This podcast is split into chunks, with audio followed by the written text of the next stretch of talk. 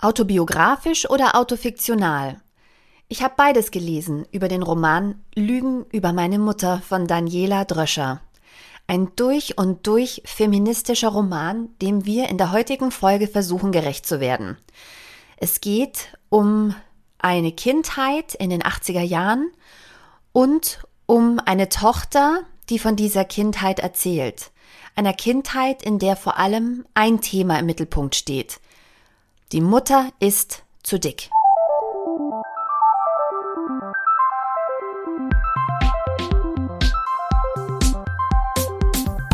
Die Leserinnen. Der Podcast über feministische Bücher mit Barbara Christina und Christina Barbara.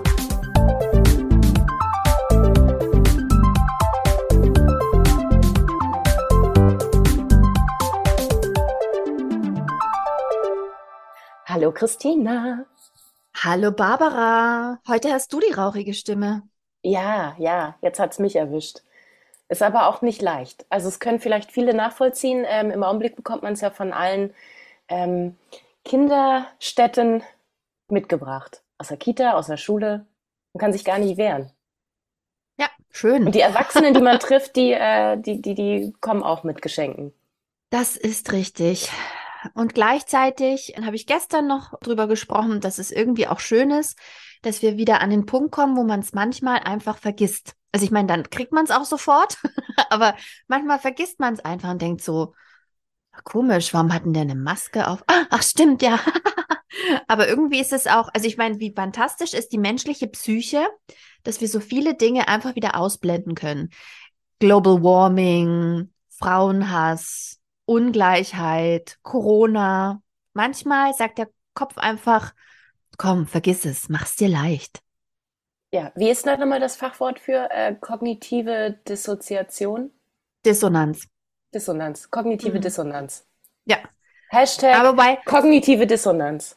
Ja, wobei kognitive Dissonanz ist eher, wenn du dich in die eine Art verhältst, die eigentlich dem widerspricht, wie zum Beispiel, du fliegst trotzdem nach Bali in den Urlaub, obwohl du weißt, dass du damit wahnsinnig viel ähm, Emission verursachst, was du natürlich auch ausgleichen kannst. Und es soll ja kein Flugshaming sein. Es geht hier nur um den Begriff der kognitiven Dissonanz. Also du klebst dich normalerweise an Autobahnen und fliegst dann aber nach Bali und wenn du dir jetzt so einen, so einen, ähm, so eine eigene Rechtfertigung praktisch im Kopf zurechtlegst, ähm, dann ist es kognitive Dissonanz, damit du dich selbst nicht hast. Ja, das ist wie äh, Kita-Flohmarkt ohne Maske. Genau. Eigentlich wüsste man es besser, aber es ist halt so nett. Mhm. Genau. Wäre auch doof, sich die ganze Zeit mit Maske zu unterhalten. Naja, und dann liegen halt alle flach. Familienthemen ist genau der richtige Einstieg für das Buch, über das wir heute sprechen. Mm, was hast du uns mitgebracht, Christina? Ich habe mitgebracht, ähm, weil es einfach so gut passt zu dem, worüber wir zuletzt gesprochen haben. Einmal ähm, hatten wir Fla Frauenliteratur und mhm. dann hatten wir zuletzt die Abschaffung der Problemzonen. Und dann habe ich dir direkt im Anschluss geschrieben, Barbara, wir müssen sofort alles über den Haufen werfen, was wir an Plan hatten. Wir müssen jetzt über Lügen über meine Mutter sprechen von Daniela Dröscher. Ein Roman, oder?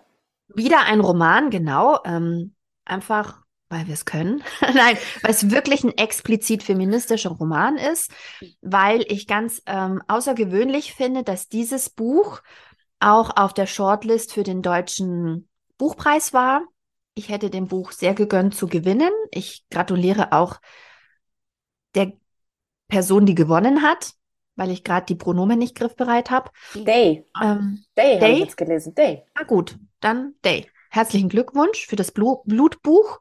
Auch das finde ich eine, eine ähm, Auszeichnung zur richtigen Zeit. Ähm, einfach auch, um ein Zeichen zu setzen. Ich fand das gut. Trotzdem hätte dieses Buch Lügen über meine Mutter es verdient zu gewinnen.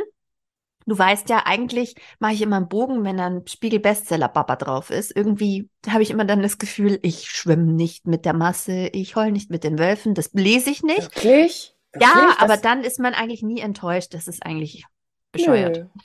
Also Sachbuch mit Spiegel-Bestseller drauf, ich kauf's. Nein, bin ja, ich bin ja, ja eher, ein also Roman. Ich habe, für mich, ich habe für mich gelernt, ich bin eher so äh, der Sach, die Sachbuchtypin. Kann man das so sagen? Sachbuch? Sachbuch ist so mein Ding.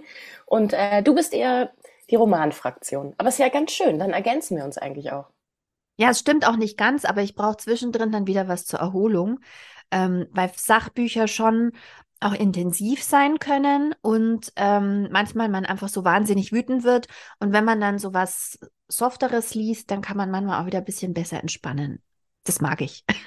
Ich bin auf jeden Fall sehr gespannt, ähm, was du jetzt alles erzählst über den Roman. Und darf ich jetzt noch ein bisschen Gossip teilen?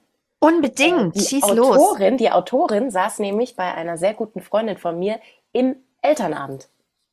Hm, Und dann hatte meine Freundin auch so einen kleinen Fangirl-Moment.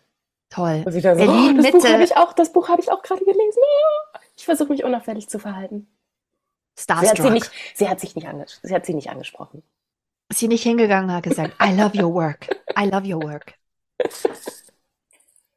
Nein, aber äh, genau, gut, dass du, fantastische Überleitung. Die Autorin Daniela Dröscher ist Jahrgang 1977, ist aufgewachsen in Rheinland-Pfalz, was auch im Buch eine Rolle spielt. Und sie lebt jetzt in Berlin, offensichtlich nicht weit von dir. Oder die Schule ist so fantastisch. Das kann auch sein. Aber ich glaube, sie wohnt vielleicht auch einfach da, weil alle da wohnen. Ähm, und vom Alter her wird es ja auch ganz gut passen. Also da haben ja viele in Berlin Mitte sich gesettelt zu einer Zeit, als es noch nicht so war, wie Berlin Mitte jetzt ist. Das muss man ja nicht dazu so, sagen. Nicht so teuer, meinst du? Ja, und auch nicht so elitär in der Form. Also wir waren auch eine Art Elite, aber halt anders. Wir haben es halt gentri gentrifiziert. Und jetzt kommt die nächste Welle Gentrifikation, die dann halt das noch krasser macht. Ach, so schlimm kriege ich das aber nicht mit. Nur die Mieten halt.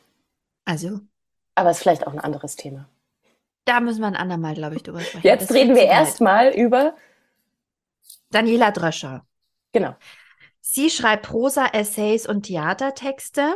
Studiert hat sie Germanistik, Germanistik, Philosophie und Anglistik in Trier und London. Sie hat auch promoviert, also eigentlich sprechen wir hier von Dr. Daniela Dröscher.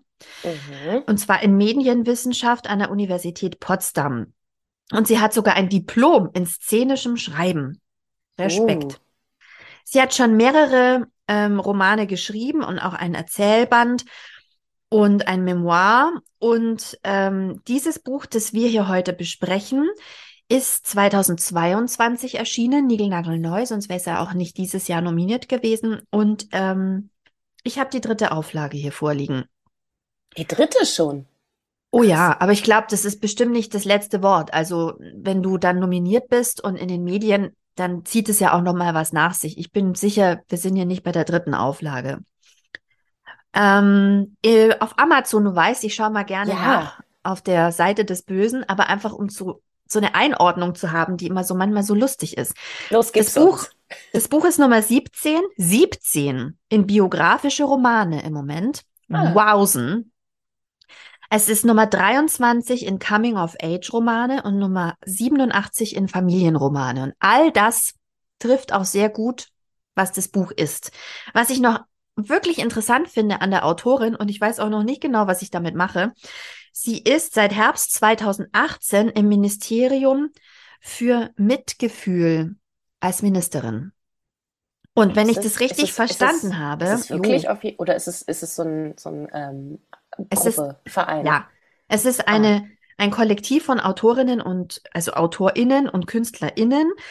Und da geht's um die Verrohung der Sprache und gegen soziale Kälte. Das ist ganz ähm, illuster und cool. Ich pack mal in die Show Notes auch noch einen Link. Dann könnt ihr euch das nochmal anschauen. Es ist sehr arty, aber es ist auch irgendwie cool. Es ist echt auch cool. Es gab auch so ein Interview mit dem Ministerium für Mitgefühl, ich glaube bei der Zeit oder muss ich nochmal nachschauen. Auf jeden Fall Ah, ich, ist es die hatten, ziemlich die cool. hatten auch letztens so eine, äh, ich glaube letztes Jahr, so eine Plakataktion. In Berlin, Ja, klar, Mitte. logisch. Aber die war ganz schön. Da war so Zitate und dann stand da drunter Ministerium für Mitgefühl. Ja, ja, Jetzt genau. Auf ich, der Website kann man das auch sehen. Mhm. Die Plakate sind auf der Website. Das sieht echt ganz cool aus. Ah. Auf Darf jeden ich noch Fall. ganz kurz einen, einen kleinen, einen kleinen Einsprengsel an äh, unnützem Wissen? Ja, Habe ich jetzt gelernt, habe ich jetzt gelernt. Äh, apropos äh, Namen für Ministerien. In Finnland gibt es ja ein Ministerium für Männerthemen. Nicht Fand schlecht. ich ganz schön. Habe ich dir auch den Link geschickt. Ganz cool, oder? Ja. Okay. Die Autorin geht's. ist auf jeden Fall, wie du siehst, sie ist ähm, un unsere Generation sozusagen. Nicht ganz unser Jahrgang, aber ähm, ziemlich nah dran. Und meiner, boah. ja, ziemlich. Also wir sind ungefähr auch so alt. Ja. Und ähm, ja, und sie ist in den 80er Jahren aufgewachsen. Und genau darum geht es auch in dem Buch. Es geht ums Aufwachsen, um Familiennetze, es geht um Mutterliebe, es geht aber auch um Misogynie, es geht um Dicksein und ganz allgemein um Beziehungen. Und Beziehungen in diesen, in diesen Geflechten. Es geht um die Beziehung der Eltern miteinander, ähm, die Rolle, die das Kind in dieser Beziehung einnimmt, die Rolle zu den Eltern und Großeltern, also zu den Großeltern, wie die alle miteinander umgehen. Und es ist ganz, ähm, ganz spannend. Ähm, was ganz lustig ist, wenn man anfängt, das Buch zu lesen, das handelt von dem Zeitraum 1983 bis 1986. Kann man sich jetzt ausrechnen, wenn sie 77 geboren ist, wie alt sie dann war? So Endet mit? Tschernobyl? Nein, Tschernobyl spielt keine Rolle. Ähm, lustigerweise. Also ich meine, das würde vielleicht auch zu weit führen. Und was ganz witzig ist, ähm, die Jahre sind immer Kapitel Mhm. und sie schreibt immer dazu, ähm, was für ein Jahr das war, was das für ein Motto hatte und was der Vogel des Jahres war. Das gab es auch so ein- damals schon. Das gab's Ja, damals das schon. ist doch so ein Ich hab- 80er-Jahre-Ding, oder? Nein, Also es es ist ist so überhaupt nicht. Das ist immer noch aktuell. Ich habe diesen Vogel des Jahres schon so oft illustriert für diverse Auftraggeberinnen.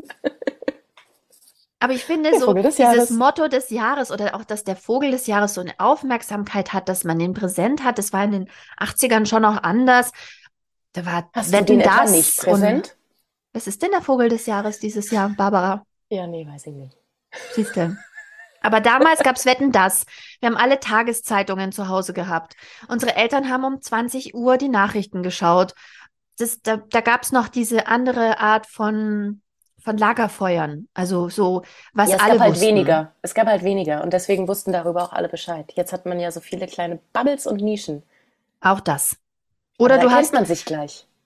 Das ist Bubble. richtig.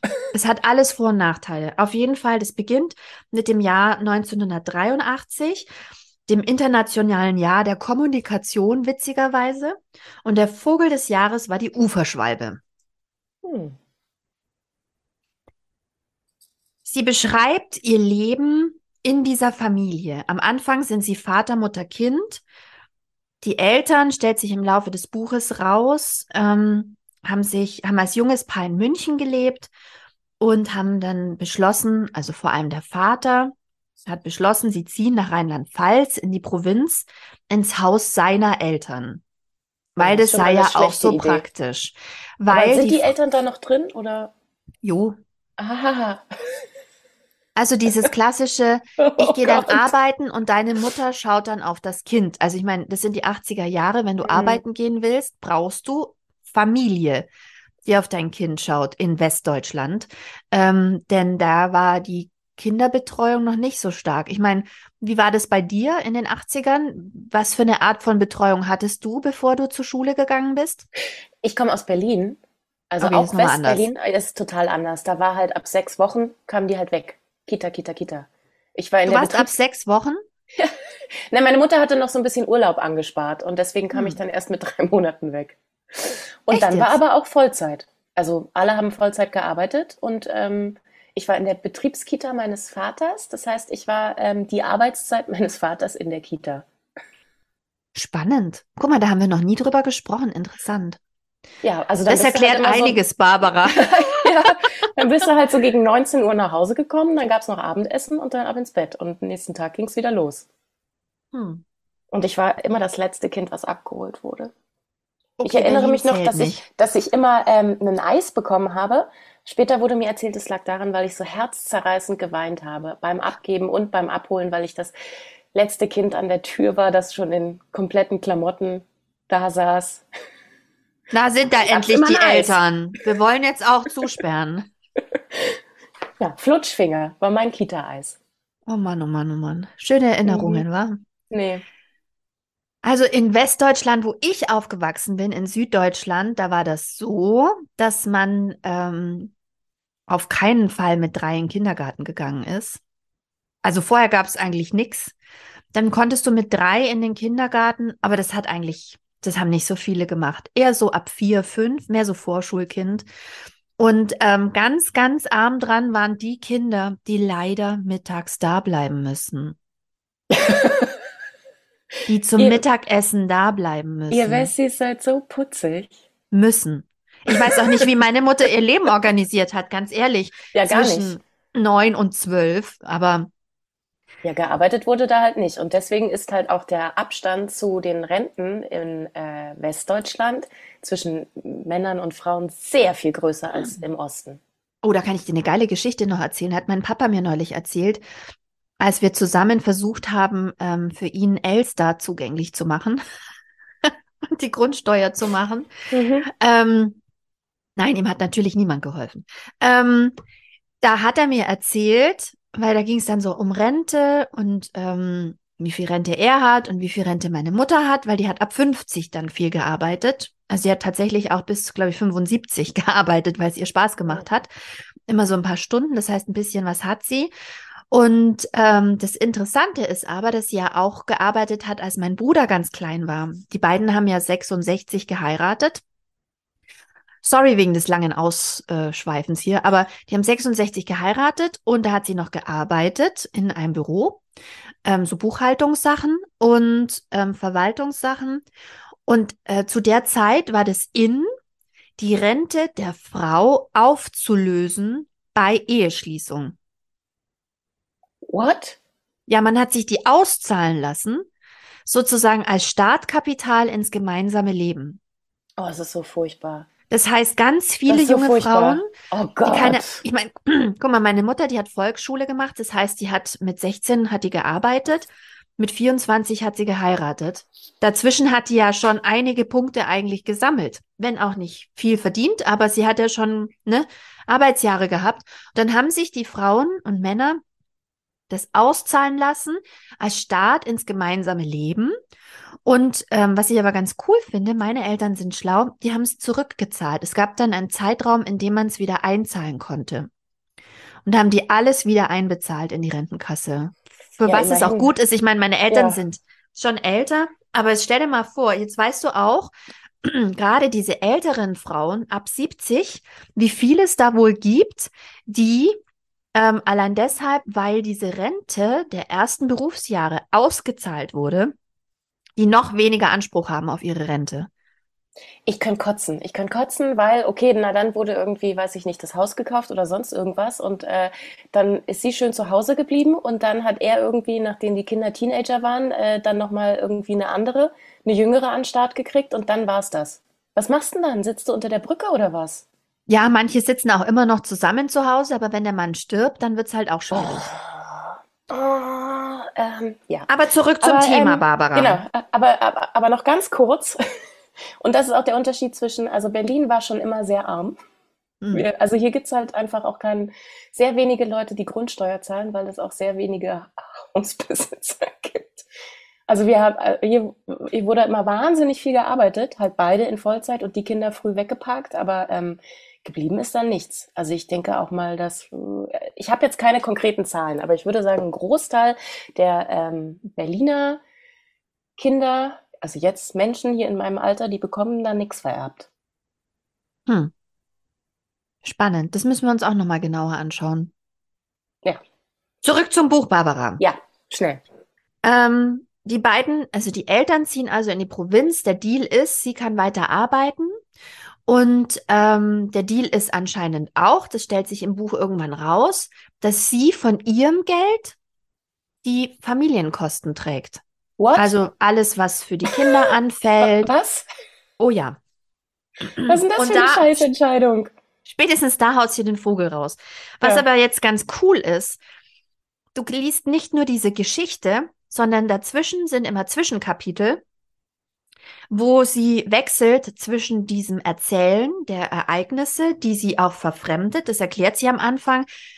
Sie, die Essenz bleibt bestehen, aber sie schützt gleichzeitig ihre Mutter. Also man kann davon ausgehen, dass nicht alles, was in dem Buch so erzählt wird, auch so passiert ist. aber dass die Essenz erhalten geblieben ist. Ah, da sind dann wahrscheinlich auch viele Geschichten von anderen Müttern und anderen Frauen rein. So eine, so eine Sammel, Sammelkasse.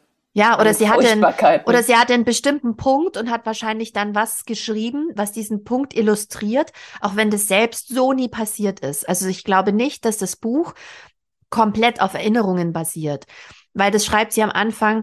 Ähm, ihre Mutter hat dann zugestimmt, dass sie dieses Buch schreiben darf, ähm, und sie ist am Schluss wohl auch zufrieden mit dem Buch, weil ähm, es offen bleibt und weil viele Fragen nicht beantwortet werden und die Mutter ähm, äh, sozusagen die Hoheit über ihre eigene Geschichte behalten kann.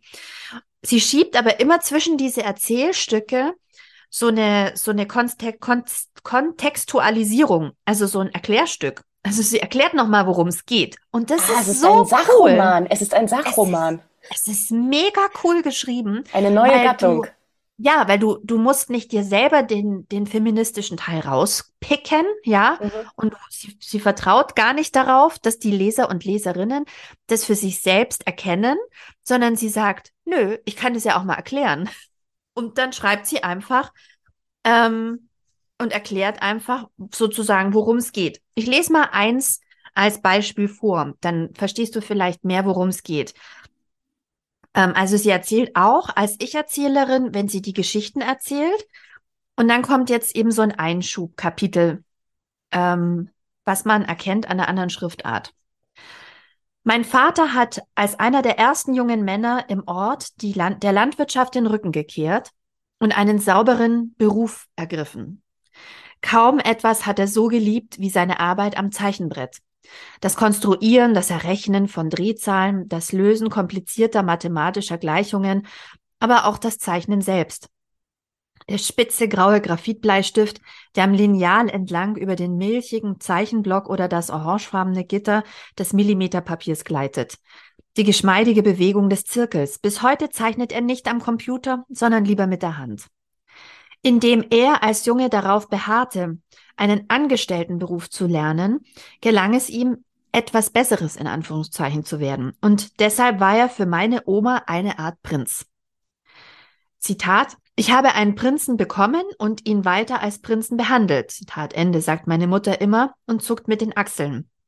Zitat geht weiter. Ich kannte es von zu Hause nicht anders. Zitat Ende. Ihre eigene Mutter hat sich ihrem Mann rückhaltlos untergeordnet. Zitat, Opa hat entschieden, Oma ist gelaufen. Er war der Kopf, sie die Beine. Zitat Ende. Drei Dinge, sagt meine Mutter, hat sie bei ihrer Heimat, Heirat unterschätzt. Die Schwerkraft des Dorfes, die Bedürfnisse ihres Prinzen, den Neid ihrer Schwiegermutter. Vor allem aber sich selbst hat sie unterschätzt. Meine Mutter wollte nicht laufen und ausführen. Sie hatte ihren eigenen Kopf, ihren ganz eigenen Kopf, samt Körper. Und genau darum geht's in diesem Buch, dass die Mutter, und das merkt man ziemlich schnell, da überhaupt nicht reinpasst. Ich habe da viele Dinge aus meiner Kindheit wiedererkannt und so ging es wohl vielen Leserinnen und Lesern. Zum Beispiel war eine Zeit lang war das in, dass man sich auf dem Land, dass die Mutti sich so, sich so zum Basteln treffen und eine Zeit lang haben die alle so kleine Hexen gebastelt auf Hexenbesen und die hingen dann in den Fenstern. Das gab es ganz oft. Eine Zeit lang gab es auch so Glitzerkugeln, aber diese Hexen erwähnt sie und es ist wirklich interessant, weil so viele, so die Art, wie auch die Kindheit so ländlich, wie die, wie sie abläuft, ist sehr, sehr ähnlich meiner Kindheit. Ähm, hm. also und die Mutter hat da gar keinen Bock drauf. Die hat da keinen Bock drauf. Dieses Basteln und diese kleinen Hexen, meine übrigens auch nicht. Ähm, das fand sie total blöd, aber gleichzeitig bleibt sie dadurch natürlich auch die Außenseiterin und sie bleibt anders man liest nie über eine beste Freundin. Man liest immer nur, dass die Mutter in ihrem, in ihrem Horizont bleibt, in ihren Dingen und dass sie eigentlich nicht passt. Sie passt nicht zu diesen Schwiegereltern und ganz ehrlich, sie passt auch nicht zu diesem Mann. Und dieses Nicht-Passen äußert sich auch durch ihren Körper. Und der Körper der Mutter spielt eine riesige Rolle in diesem Buch. Und zu dem kommen wir jetzt gleich. Oh, Kurz ja. noch ein Einschub. Die Mütter meiner Klassenkameradinnen und Klassenkameraden waren arbeiten. Vollzeit. Wow. Wir waren immer viel zu Hause, alleine. Jeder hat Ihr hattet auch alle Schlüssel, oder? Das Ja, war ja, so genau. wie die Kinder, die ich nur aus der Rappelkiste kannte, die dann so mit dem Schlüssel nach Hause gehen. Ja. Und ähm, genau, Essen stand dann, ah, Essen war auch oft im Bett, Aha. in der Warmhalteschüssel. Ah, schlau. Ja. Nachhaltige Lösung. Ja, gab, also Mikrowellen gab es da auch noch nicht so. Interessant. Das ist das, was ich nur aus dem Fernsehen kenne, so wie du erzählst, aus den 80ern.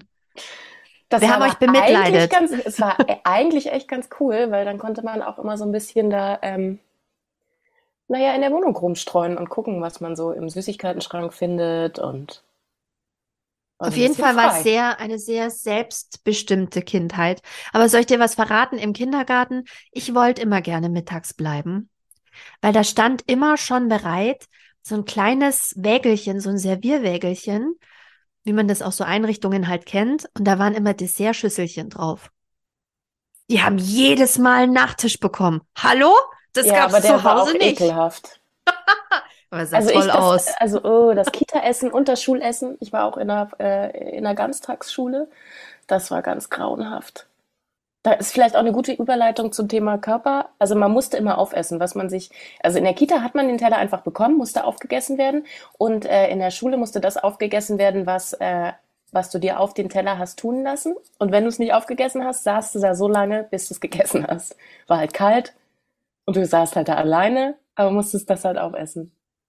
Super. Habe ich gestern noch mit einer Freundin drüber gesprochen, wo wir so über das Outsourcen von, von Care-Arbeit gesprochen haben, wo sie meinte, na ja, sie haben gerade so ein Problem in der Schule und sie vermittelt natürlich ihrer Tochter auch, wie sie mit diesem Problem umgeht.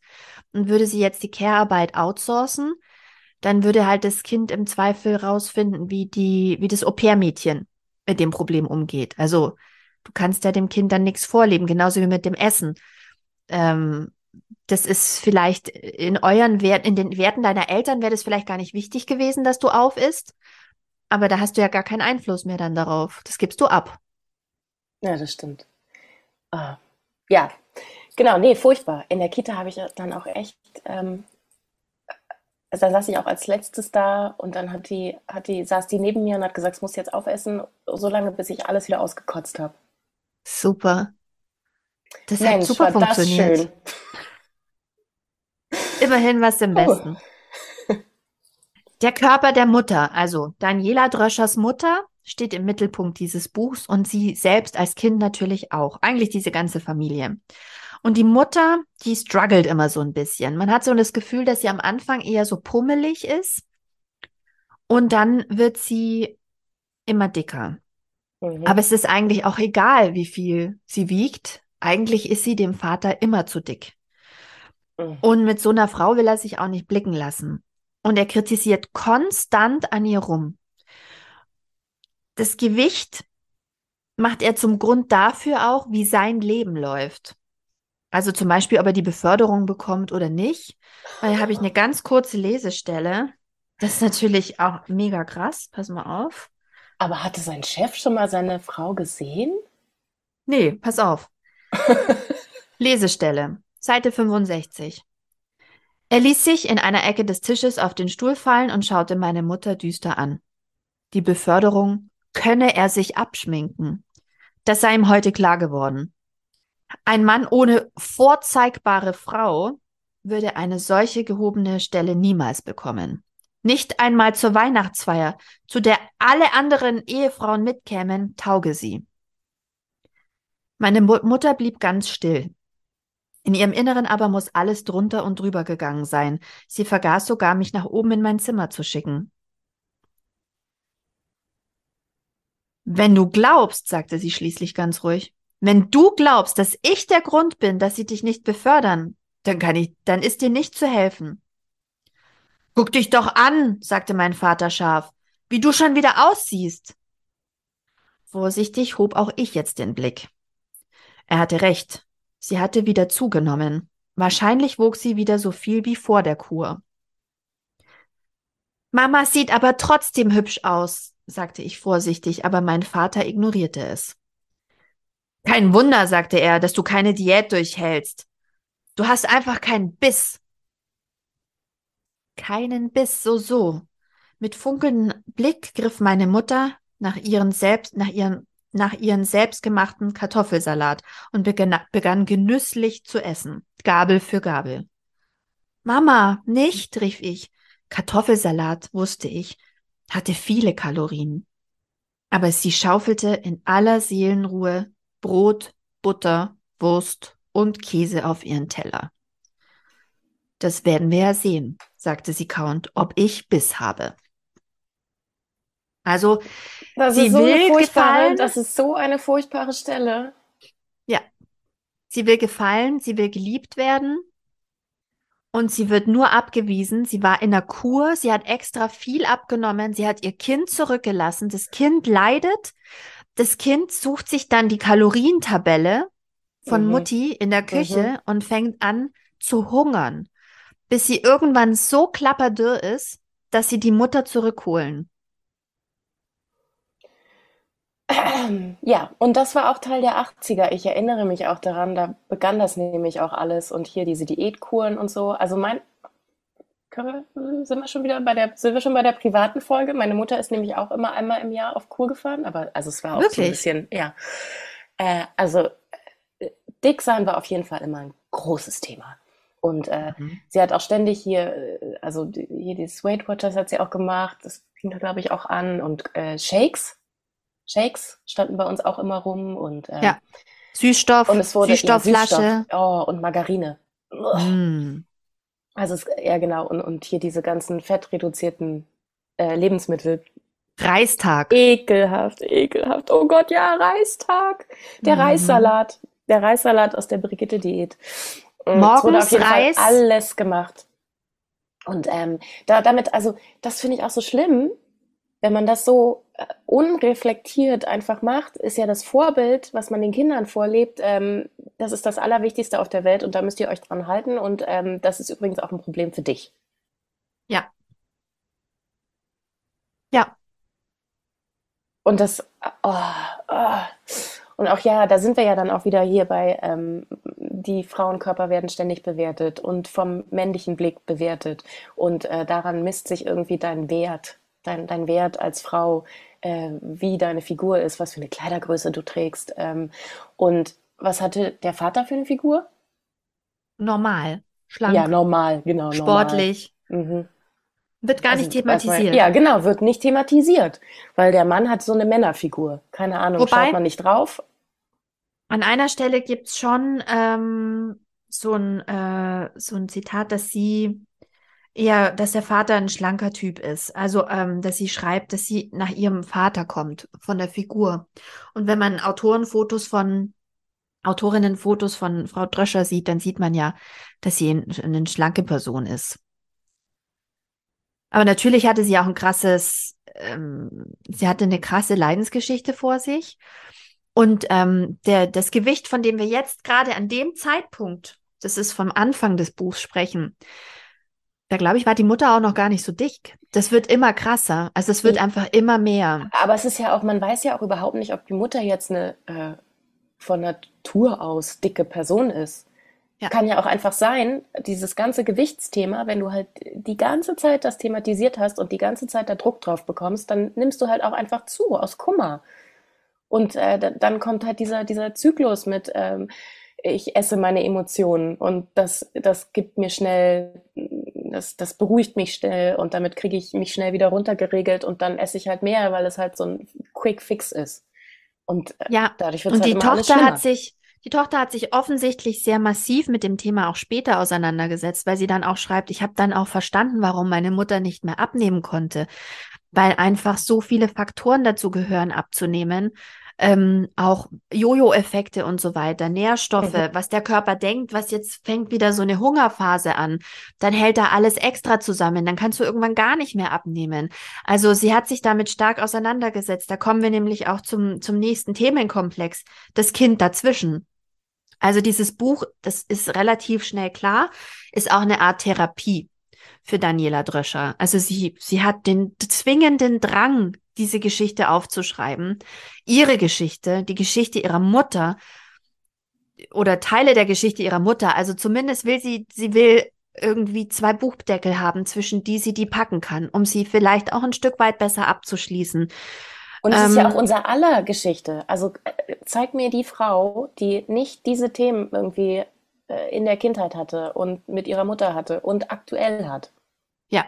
Immer dieses Körperthema. Immer dieses Körperthema, was so präsent ist.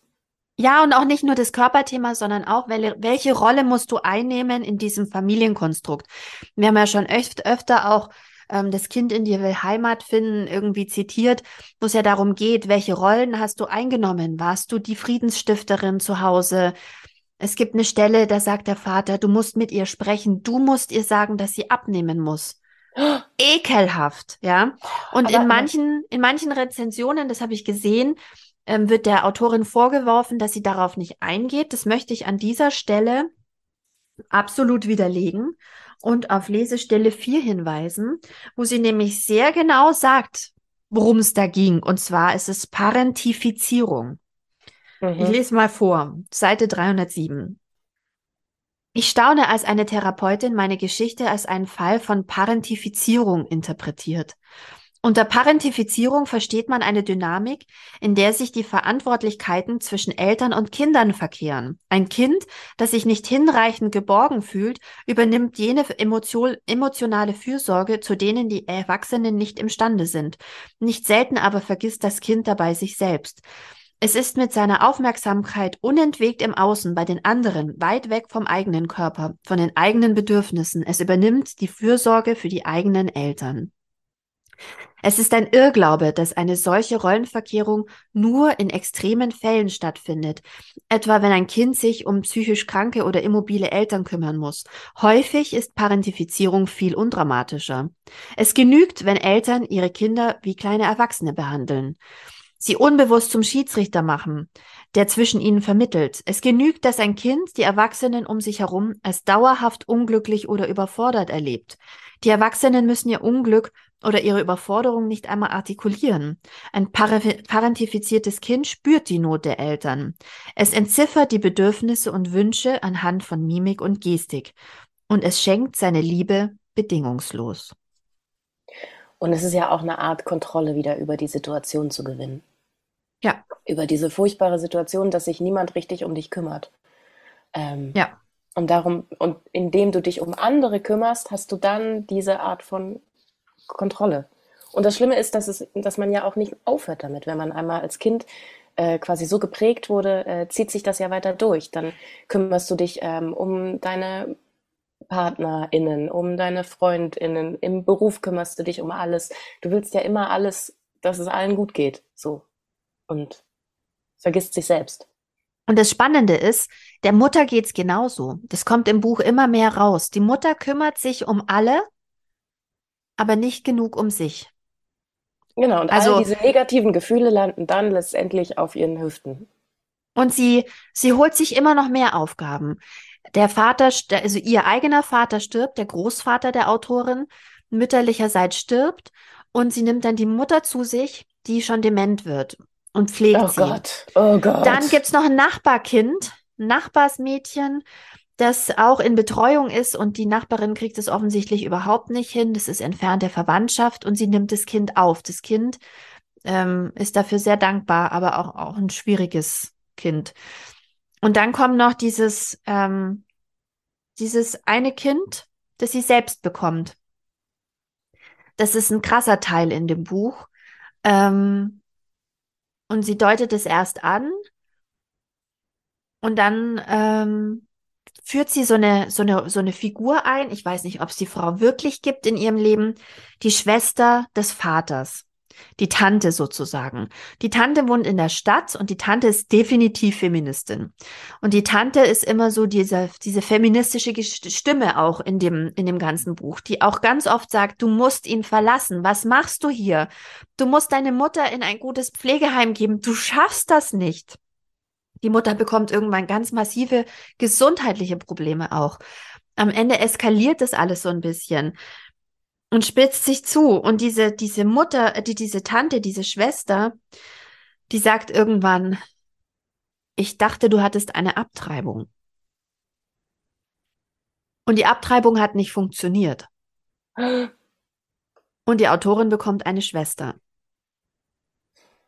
Und es ist so eine krasse Situation, wenn man als Leserin oder Leser denkt, oh Gott, die Frau hat versucht auszubrechen, die will eine Fortbildung machen, die will Fremdsprachensekretärin werden, die will auf eigenen Beinen stehen. Irgendwie hat man im Kopf schon innerlich die Koffer stehen, die sie packt, ja. Also diese gedanklichen Koffer, die sie schon packt. Sie versucht den Absprung zu schaffen. Sie weiß selber, dass sie unglücklich ist. Sie fühlt sich nicht geliebt. Sie weiß, es ist falsch. Aber das Leben quetscht sie immer wieder zurück in dieses Haus, in diese Familie. Und der Vater, der Vater schafft selber nicht zu verstehen, dass das, dass das hier ins Nichts führt. Anstatt selber zu sagen, wollen wir mal drüber sprechen, wie wir als Paar gerade sind, ähm, kritisiert er nur rum. Ich kenne das so sehr von Männern in meinem Umfeld. Er kritisiert, kritisiert rum, er reflektiert sich selber nicht. Ähm, er, er, er lebt dann sein Leben, er geht dann in den Tennisclub und ja. Da gibt's und kauft sich ein schickes Auto und will irgendeinen Anbau machen. Und als die Mutter was erbt, fängt er an, da total auf großem Fuß zu leben, auf ihre Kosten und so. Aber er, er sagt ja selber nicht, du, irgendwie bist du noch glücklich? Die führen das Gespräch nie. Jetzt mal hier einen kurzen kurzen analytischen Einschub. Ähm, ja, Parentifizierung, ja, aber es ist auch, ähm, es ist ja auch das, was die Gesellschaft von Frauen erwartet. Die Pflege, die Care-Arbeit, die ich, ich äh, nehme das alles an und kümmere mich um alles. Und äh, wie soll man daraus ausbrechen, wenn man A als Kind so geprägt wurde und B, die Gesellschaft einem das auch die ganze Zeit vermittelt, dass das deine Aufgabe ist. Und ähm, dich beschämt, wenn du diese Aufgabe nicht annimmst, wenn du sagst so, nee, Opa kommt ins Heim, das kann ich nicht. Was wäre denn da los auf dem Land? Dann würden ja alle sagen, wie kann denn denn nur so herzlos sein? Mhm. Und ähm, der Vater, der übernimmt halt keine Verantwortung, weil er halt so viele Privilegien hat, dass da ständig Frauen um ihn herumgeschwirrt sind, die sich um alles gekümmert haben, was seine Anliegen sind. Ähm, erwartet er das? Erwartet er, dass das auch weiterhin passiert? Und die Mutter funktioniert ja nicht so. Die bringt's ja nicht. Die bringt nicht die Leistung, die er gewohnt ist, die er erwartet. Und deswegen muss sie dran schuld sein. Mhm. Das ist ja ganz einfach. Oh, das macht mich jetzt ja. schon so wütend. Ich glaube, ich kann es gar nicht lesen. Ist alles ganz furchtbar. Und so wie in der ersten Stelle, die ich vorgelesen habe, diese Zerrissenheit. Ich habe es nicht anders gelernt, aber sie hat spürt da in allem, dass sie da gar nicht reinpasst. Ja, also sie sie sie hat ja andere Gedanken, sie will ein anderes Leben und gleichzeitig hat sie diesen Blueprint, wie es ja eigentlich sein muss, ja. Und dass dann alles, all das, was, was kaputt ist und schlecht ist und nicht, nicht gut für alle Beteiligten, dass das dann so festgemacht wird an dem Körperthema. Und dann, ich habe es vielleicht schon gesagt, das ist ja, kommt ja auch immer wieder in unseren Folgen vor. Ähm, wir sind Menschen, wir haben alle unterschiedliche Körperformen und es ist ein perverses System, dass, äh, dass es jetzt darauf ausgerichtet ist, je dünner du bist, aber darfst nicht zu dünn sein, ähm, desto mehr Wert hast du, desto ähm, besser bist du, desto kontrollierter, desto erfolgreicher, was auch immer. Aber das ist ja, es ist ja Quatsch. Es sind einfach unterschiedliche Körper, die wir haben und der Witz ist, ähm, es wird ja auch immer gesagt, ja, ja, die Männer, die stehen auf diese dünnen Modeltypen. Das stimmt überhaupt nicht. Also natürlich wird es Männer geben, die auf dünne Modeltypen stehen, aber genauso viele Männer gibt es, die auf äh, Brüste und Po stehen, dass da was ist mit Kurven und dass man, also das ist halt einfach nur persönlicher Geschmack, ähm, persönliche sexuelle Referenzen ähm, in so ein merkwürdiges Wertesystem reingepresst. Ähm, ja, aber so ganz viele wichtig, Menschen unglücklich macht. Aber da siehst du ja auch, der Mann kann sich ja gar nicht darauf einlassen, ob er das jetzt gut findet oder nicht, weil er nur ans Außen denkt. Er ist ja der Angestellte, der nicht Landwirtschaft machen musste. Er ist ja was Besseres. Und er will auch eine Frau, die was Besseres ist. Und vielleicht ist seine Frau was Besseres und er sieht's aber gar nicht. Ich finde, diese Mutter ist was Besonderes, die so, ähm, so, so, so stark ist, so viele Menschen mit sich zieht, allen Liebe und Nähe schenkt die, die so viel Kraft hat, die so viele Pläne und Ziele hat und ihn ja auch mitzieht. Ähm, und das sieht er gar nicht. Das sieht er nicht. Er sieht nur ihre Form. Er sieht nicht, was in ihr drin ist. Er sieht naja, er nur, sieht, ob sieht, sie äh, kocht. Sie kocht immer ganz toll. Es gibt immer tolles Essen. Es ist immer alles super. aber er sieht gar nicht sie als Mensch. Er sieht sie nur als Subjekt. Als genau, Objekt. Und ob sie als was, Objekt. ob sie Objekt. Als, Obje als Objekt. Und ob okay. sie was hermacht auf der Weihnachtsfeier. Und ähm, sie könnte ja auch was hermachen. Also sie macht ja auch was her. So, sie ist ja auch, also das hat ja nichts mit deiner Figur zu tun, ob du da jetzt was hermachst, aber es hat halt was mit seinem Wertesystem zu tun, dass nur eine dünne Frau was hermacht. Das ja. ist ja auch nur in seinem Kopf. Also wenn sie mitkommen würde zur Weihnachtsfeier und da sind garantiert auch ganz viele Kollegen, die sagen, boah, die hat aber super Kurven. Meine Güte. Aber selbst wenn, ist es ja auch völlig egal, weil es ist ja auch nur wieder der männliche Blick, der auf das Objekt Frau, die mitgebracht wird, drauf reagiert. Das kann denen ja egal sein was für eine Kleidergröße sie trägt, um auf das Buch, was wir vorher besprochen haben, zurückzukommen. Ja. Oh, also so viel Scheiße. Verhobene ja. Scheiße. Und, ähm, diese, und auch echt diese... narzisstische Scheiße. Wenn man da mal so reingeht. Der narzisstische Vater, der äh, auch zu sich, also der hat ja überhaupt, da ist, äh, scheint ja überhaupt gar kein Kontakt zu sein, zu seinen Gefühlen und zu seinen Emotionen, sondern es geht immer nur alles nach außen und ähm, was repräsentiert werden muss und ähm, die anderen sind nie gut genug, weil eigentlich in ihm ist ja eine totale Leere. Ich bin gerade begeistert. Ich muss das richtig gut rüberbringen, weil es ist, als hättest du das Buch gelesen.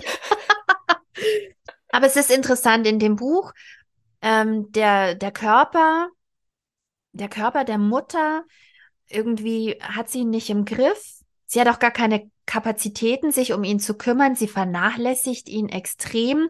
Er wehrt sich, auch durch Krankheit. Er entgleitet ihr. Er nimmt immer mehr Raum ein. Sie manövriert sich aber auch in eine Sackgasse. Also es ist eine traurige Geschichte ihres Körpers. Ähm, er passt einfach nicht in dieses Leben. Und dann gibt's noch die Sache mit dem Geld. Es wird auch auf der Rückseite erklärt, ja, weil sie erbt ja. Ich, da möchte ich aber nicht vorgreifen, das müsst ihr selber lesen. Wir sprechen heute über diesen Körper und das mit dem Geld. Da müsst ihr euch euer eigenes Bild machen, was ihr davon haltet, wie die Frau mit ihrem Erbe umgeht am Ende. Ist es Rebellion? Ist es, dass sie, dass sie machen will, wie sie meint? Ist es, dass sie, dass auch ihr das vielleicht ein Stück weit entgleitet? Ich habe mir da kein richtig gutes Bild machen können. Aber was ich noch ähm, trotz diesem, diese, dieses Entgleitens und dieses Kontrollverlusts gerne vorlesen möchte, ist eine Stelle, die mir sehr gut gefallen hat, auf Seite 113, um, wo es um die Wut geht, denn die Mutter ist auch eine wütende Mutter. Lesestelle Seite 113. In dem, Ka also es ist wieder so eine Zwischenstelle, also keine Erzählstelle, sondern eine Zwischenstelle. Mir fällt auf, ich habe gar keine Erzählstelle. Doch eine hatte ich wo er an den Tisch sitzt. Gut, habe ich es ausgeglichen. In dem Kammerspiel mit Namen Familie wird das Kind nicht selten zum Blitzableiter der Kräfte, denen die Frau im Patriarchat unterworfen ist. Ich könnte eine lange Liste mit dramatischen Gesten meiner Mutter anfertigen, wie sie das Küchenhandtuch durch die Küche schleudert oder einen Tisch, einen Topf auf den Tisch knallt, wie sie Löffel und Schürze von sich wirft und mitten im Kochen alles stehen und liegen lässt, wie sie mit loderndem Blick in ihr Auto steigt und davonbraust, den Besen mitten im Fegen in die Ecke pfeffert, wie sie mit strammen Strichen ihr glattes Haar striegelt. Auch mein Vater beherrscht diese Dramatik. Es ist die Sprache einer ganzen Generation. Mit dem Alter ist dieser offene Furor in ihr erloschen. Nach und nach ist sie immer stiller geworden, aber nicht weniger dramatisch. An die Stelle der Wutausbrüche rückten Posen der völligen Selbstaufgabe, Miniaturen der Traurigkeit, wie sie vom Balkon aus sehnsüchtig in den Himmel blickt, wie sie mit letzter Kraft einen Kuchen in den Ofen schiebt, wie sie stoisch die Schmerzen erträgt, die jede Bedeut Bewegung für sie bedeuten. Das Schlimmste aber war ihr Blick. Eine Einsamkeit, schwer und grau wie Blei, schimmerte darin. Während meiner frühen Kindheit war die Möglichkeit ihrer Wut immer präsent. Ich bin, könnte man sagen, mit einem schlafenden, aber aktiven Vulkan im Rücken aufgewachsen, in einem zwielichtigen Frieden. Mein halbes Erwachsenenleben hatte ich panische Angst vor stillen Gefahren, lautlos hervorkriechenden Schlangen, dem Tod durch Ertrinken, schleichenden unheilbaren Erkrankungen, die unerkannt in meinem Körper nisteten. Auch der plötzliche Verlust von Sicherheit verfolgte mich in Form von jäh abstürzenden Flugzeugen, Verleumdungen durch nahestehende Menschen, Kriminalfilme, Filme, in denen sich der Gute mit einem Mal als der Böse entpuppte. Vielleicht stimmt es ja gar nicht, dass mich dieses familiäre Kammerspiel nicht loslässt, weil ich Schrif Schriftstellerin geworden bin. Vielleicht muss ich den Satz umdrehen. Vielleicht habe ich überhaupt nur angefangen zu schreiben, weil ich Teil dieses Kammer, äh, weil ich als Teil dieses Kammerspiels aufgewachsen bin. Wow. Ach, jetzt weiß ich auch nicht, wo ich da, wo ich da ansetzen soll. Aber es ist, ähm, es ist frustrierend und beklemmend, dass auch gerade ähm, die Generationen unserer Mütter da in so einem starren System gefangen waren, was auch mit ähm, äh, finanzieller Selbst fehlender finanzieller Selbstbestimmung zu tun hatte und einem Staat, der darauf hingearbeitet hat, dass diese finanzielle Selbstbestimmung gefehlt hat und dass dadurch einfach so wenig Möglichkeit bestand, auszubrechen aus dem System. Und dazu auch noch mit diesen, mit diesen harten ähm, Rollenbildern, die alle erfüllen mussten. Und es da einfach nur diesen einen kleinen Weg gab, schmalen Pfad, den alle gehen mussten, um irgendwie durchzukommen. Und äh, jeder Schritt zur Seite führte in den totalen Abgrund der gesellschaftlichen Ausgeschlossenheit. Ich ja, wer nicht, kennt. Aber es ist so viel, es ist so viel, so viel, so viel Schmerz. Und äh, natürlich hasst man sich dann gegenseitig, wenn alle so in ihren äh, Rollen verfangen sind und ähm, das Gefühl haben, da gar nicht rauszukommen und sich dann gegenseitig die Schuld auch zuschieben und ja, es ist auch ein trauriges Buch für alle beiden. Also vor allem als ähm, Person, die ja nicht das Buch jetzt mit 20 liest, sondern mit ein bisschen Blick aufs Leben und auch schon auf eine Scheidung und so, muss ich sagen, dass es mir wahnsinnig leid tut, dass beide nicht früher es schaffen, sich voneinander zu lösen. Also der Vater und die Mutter. Und natürlich, die Mutter hätte den Vater früher verlassen müssen, aber es war eine schwierige Zeit. Aber das und, Verlassen geht halt auch einfach nicht so leicht, weil ja. wenn du halt immer nur so ein bisschen oder gar nicht oder äh, wie sollst du denn dann jemanden verlassen? Und wie sollst du denn dann ähm, auch irgendwie für deine Kinder sorgen? Und das, das führt halt auch zu, zu, hat halt auch Konsequenzen. Also jetzt nochmal, um von mir zu sprechen. Ähm, meine Mutter war alleinerziehend, meine Oma war alleinerziehend, meine Urgroßmutter war alleinerziehend. Das, äh, also das war halt einfach so ein gängiges Familienmodell bei uns und ähm, ähm, meine Mutter hat dann halt auch mit vielen Alleinerziehenden abgehangen, kann man so sagen. Also da war halt einfach so ein Kreis an Alleinerziehenden und die haben sich dann ausgetauscht. Ähm, aber es war immer, also das Finanzielle war immer ein großes Thema. Und das hat man auch und? gemerkt, dass der Lebensstandard da einfach unter Alleinerziehenden ein anderer war. Und es war auch, ähm, also ich meine, die Zahlen sind heute auch immer noch so, dass es mehr äh, Frauen sich um ihre Kinder alleinerziehend kümmern als Männer. Also ein großer Teil, aber äh, in den 80ern, also das, das war halt einfach so. Das, das war ein Frauending. Und die Väter haben sich, wenn überhaupt, finanziell gekümmert. Wenn man Glück hatte. Ja, ich glaube, der, der Wendepunkt in der Geschichte, die wir hier vor uns haben, ist auch, als sie das zweite Kind bekommt. Da bricht so ihr wirtschaftliches, ihr wirtschaftliches Standbein weg. Also alles, was sie vorher hätte irgendwie organisiert bekommen mit dem Kind, das schon in der Schule ist, mhm das ähm, funktioniert dann halt nicht mehr. Es ist alles dann wieder schwer. Und sie kann halt nicht mehr gehen.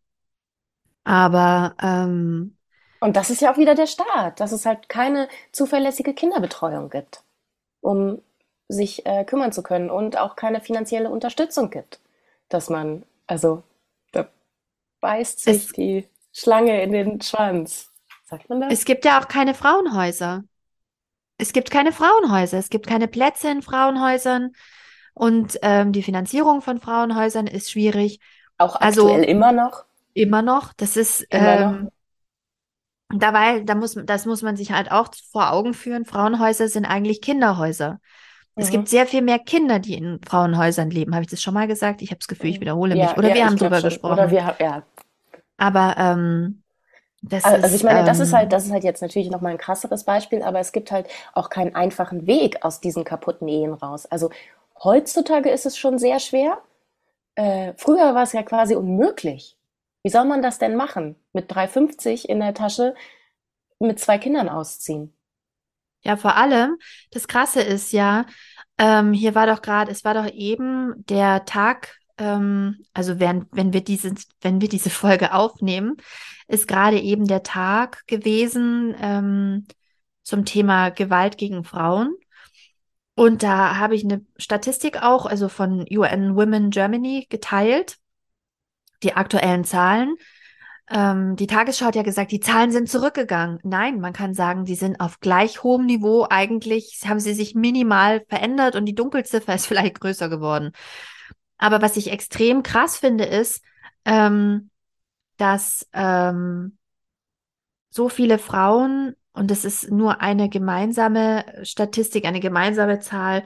115.342 Frauen erlebten Gewalt in einer Partnerschaft oder Ex-Partnerschaft. Das endet ja nicht, wenn du sagst, ich gehe. Und es ist auch nicht leicht zu gehen, wenn man erstmal in so einer Gewaltspirale ist. Und Gewalt bedeutet halt auch nicht nur, äh, du wirst jetzt hier krankenhausreif geschlagen. Also klar, natürlich auch, aber nicht nur. Da ist halt auch ganz viel emotionale Gewalt, die du nicht siehst aber die es dir dann irgendwann auch unmöglich macht, da auszubrechen, weil du dann ich mein, einfach überhaupt keinen Selbstwert und Selbstbewusstsein mehr hast und ähm, gebrochen bist. Ich meine, wo fängt die Gewalt gegen Frauen an, wenn du einen Partner hast, und den hatten wir alle schon mal, der dich in deiner Form kritisiert und klein macht und als ungenügend beschreibt und an dir rumkritisiert und mhm. nicht einfach sagt, ich finde dich schön, sonst wäre ich doch nicht mit dir zusammen. Und es ist mir auch egal, ob du drei Kilo mehr hast, weil ich liebe ja dich und bin mit dir zusammen und nicht nur mit deinem Po. Also ich meine, ernst, ernsthaft, über was alles sehen wir hinweg bei Männern? Mhm. Wam Wampen und Haare und Hoden, die anfangen zu hängen, je älter die werden. Wir wollen uns mal nichts vormachen. Aber ich kann mich jetzt nicht erinnern, dass das so, also ich wüsste jetzt nicht, dass ich eine Freundin hätte, die sagt, oh, der hat also wirklich, also man spricht schon mal drüber, aber jetzt nicht, dass man den Mann da total klein macht die ganze Zeit. Man liebt doch den Mann und nicht. Ah, aber das ist ja auch Form. das Grundproblem. Der Mann ist ja das Subjekt und die Frau ist das Objekt und das Objekt hat halt äh, objektive Eigenschaften zu pflegen. Und selbst wenn er nichts sagt, sehen wir uns ja trotzdem durch den Male Gaze. Also wir sehen uns ja trotzdem durch eine Brille, die den männlichen Blick verinnerlicht hat. Und da habe ich eine letzte Lesestelle, Barbara, mhm. die ich dabei habe, Seite 61, nochmal so ein Erklärstück. Es ist sonderbar, dass ich meiner Mutter kein bisschen ähnlich sehe. Wer nicht weiß, dass wir Mutter und Tochter sind, würde niemals eine Verwandtschaft ersten Grades vermuten. Vom Körperbau her, Zitat komme ich nach meinem Vater. Zitat Ende. Trotzdem war ich als Heranwachsende davon überzeugt, dass ich ebenfalls einmal dick werden würde. Unverrückbar stand für mich fest, dass eines Tages die Figur meiner Mutter aus mir hervorbrechen und sich als meine wahre Gestalt zu erkennen geben würde. Was für ein Paradox. Ich hätte als Heranwachsende alles dafür gegeben, meine Mutter vor den abschätzenden Blicken ihrer Umgebung beschützen zu können. Zugleich aber registrierte ich eine erwachende Scham in mir.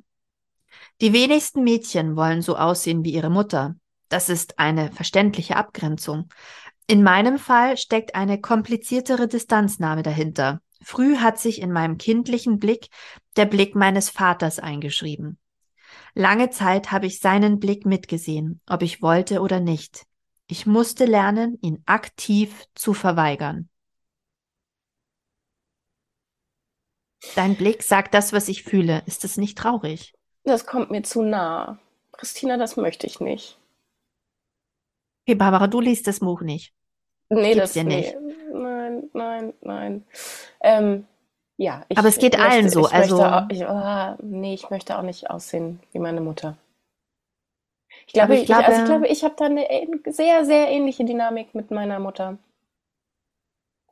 Aber ich glaube, ein Stück weit sehen wir alle unsere Mütter durch die Blicke der Väter. Ja gut, meiner war nicht da, aber ähm, ich kann sagen, ich sehe meine Mutter durch den Blick der Gesellschaft. Hm. Also vielleicht kann ich da zumindest die These äh, erweitern, dass ähm, auch bei nicht anwesenden Vätern ähm, verspürt man genau das gleiche Gefühl. Ja, Wenn vielleicht die auch Mutter nicht einfach dem durch Männer. entspricht, was, ähm, was, was gerade aktuell auf äh, Magazinen, Vorderseiten präsentiert wird. Ähm, ja, also vielleicht Männern, aber also vor allen Dingen auch den Medien und was ähm, meine Mutter über sich selber immer gesagt hat. Oder was sie auch, das, dafür musst du nichts sagen. Dafür reicht ja, wenn du einmal im Monat zwei Reistage machst und schlecht gelaunt bist Und und Reis ohne. Salz. Ja. Kommen wir zum Aha-Moment, Barbara. Ach so, uh, da gibt's noch einen Aha-Moment.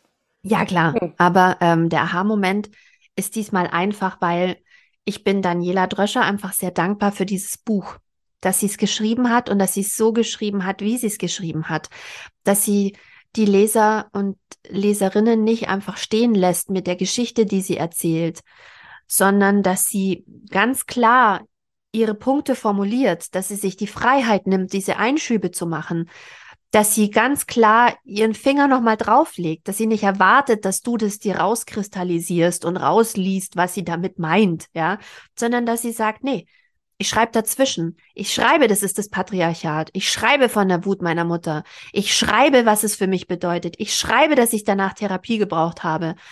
Und ähm, ich finde das ganz, ganz großartig. Und ähm, man kann der Autorin in dem Buch folgen beim Lesen, wie sie versucht, für sich hier Klarheit zu erschreiben.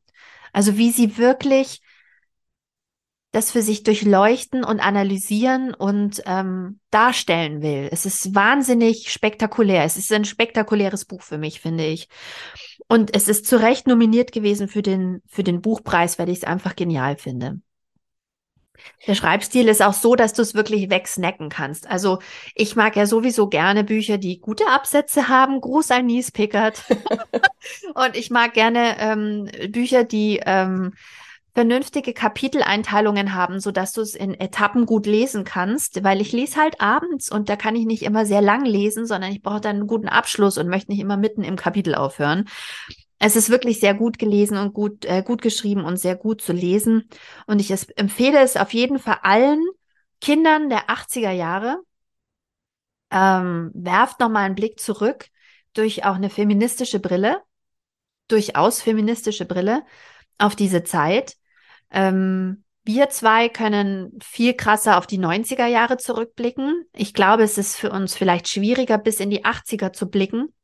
Aber mit dem Buch gelingt es einem auch in der eigenen Kindheit nochmal ein paar Sachen aufzudecken, was ich super Ich spannend schon, fand. also ich kann schon ziemlich gut in die 80er. Also bin ja ein Jahr jünger als sie. Also ich fühle mich da jetzt schon sehr deckungsgleich in den 80ern zu Hause. Aber da kann ich nicht so viel deuten. Also ich kann die 90er, wo ich junge Erwachsene war, kann ich besser deu- deuten oder analysieren für mich inzwischen. Zu, bis zu, vielleicht bin ich auch bis zu den 80ern noch nicht zu, vorgedrungen. Das kann auch sein.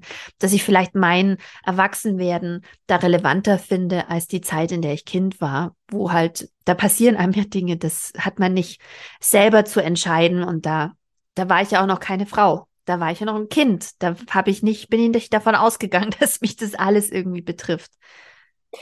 Vielleicht ist das auch noch mal anders, wenn man ähm, quasi unter Frauen groß wird, mit den ganzen Alleinerziehenden und mit ähm, Freundinnen von ihr, die in WGs wohnen mit den Kindern in Schöneberg in den 80ern. Und da war, es war auch noch mal politischer ein bisschen. Barbara, du schmeißt gerade die perfekte Brücke in unsere nächste Folge.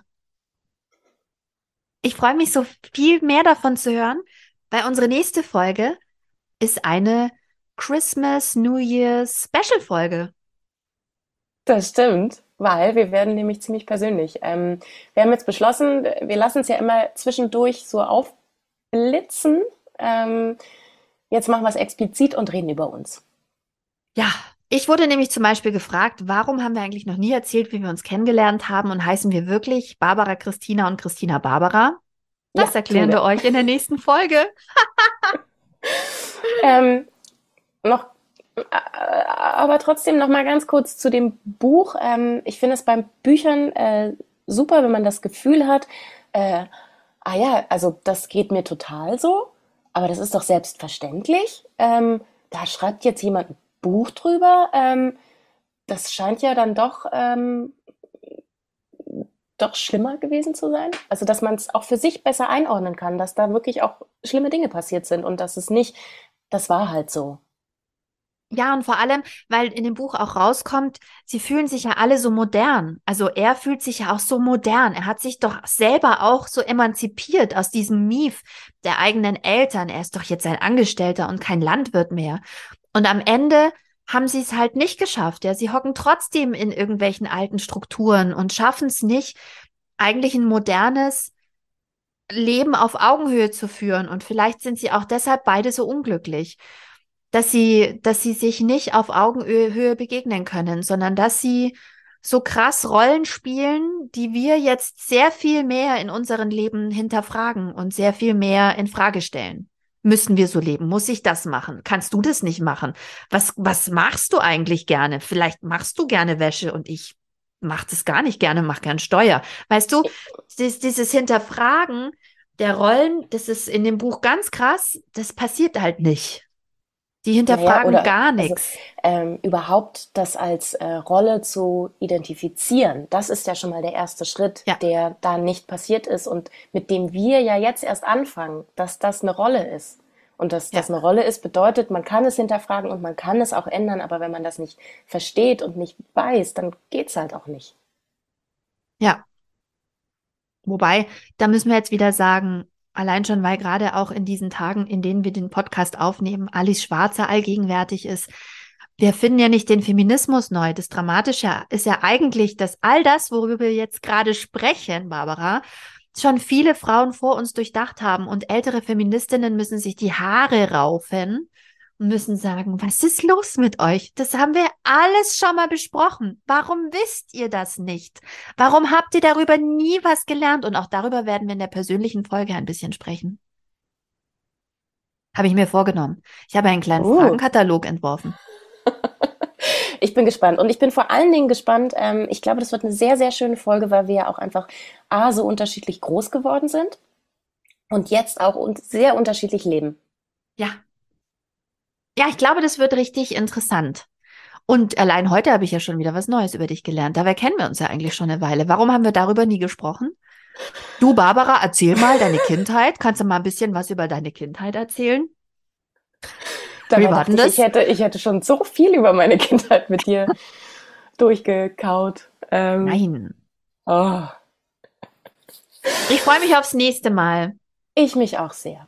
Und ähm, ich äh, ich würde jetzt sagen, tolles Buch, das möchte ich lesen, aber vielleicht kann ich es auch nicht lesen. Oh, aber ich möchte ganz zum, ganz zum Schluss möchte ich, es ist nicht, also ich glaube, eins muss ich vielleicht noch sagen, das, was wir hier jetzt ähm, besprochen haben, ist natürlich die zugespitzte Essenz. Ähm, das Buch selber kommt natürlich ein bisschen flockiger daher. Also es ist nicht so total ähm, runterziehend, sondern es ist als Geschichte erzählt, das eben immer wieder mit so Einschüben angereichert wird. Amen, Schwester. Amen. Bis zum nächsten Mal. Tschüss. Ciao.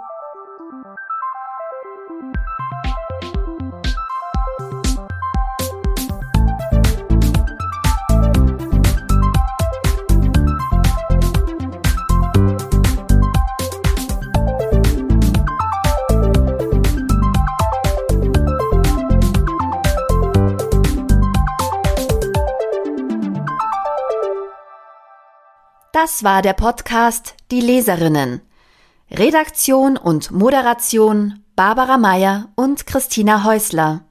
Produktion Christina Häusler. Musik Bernie Meyer. Danke fürs Zuhören.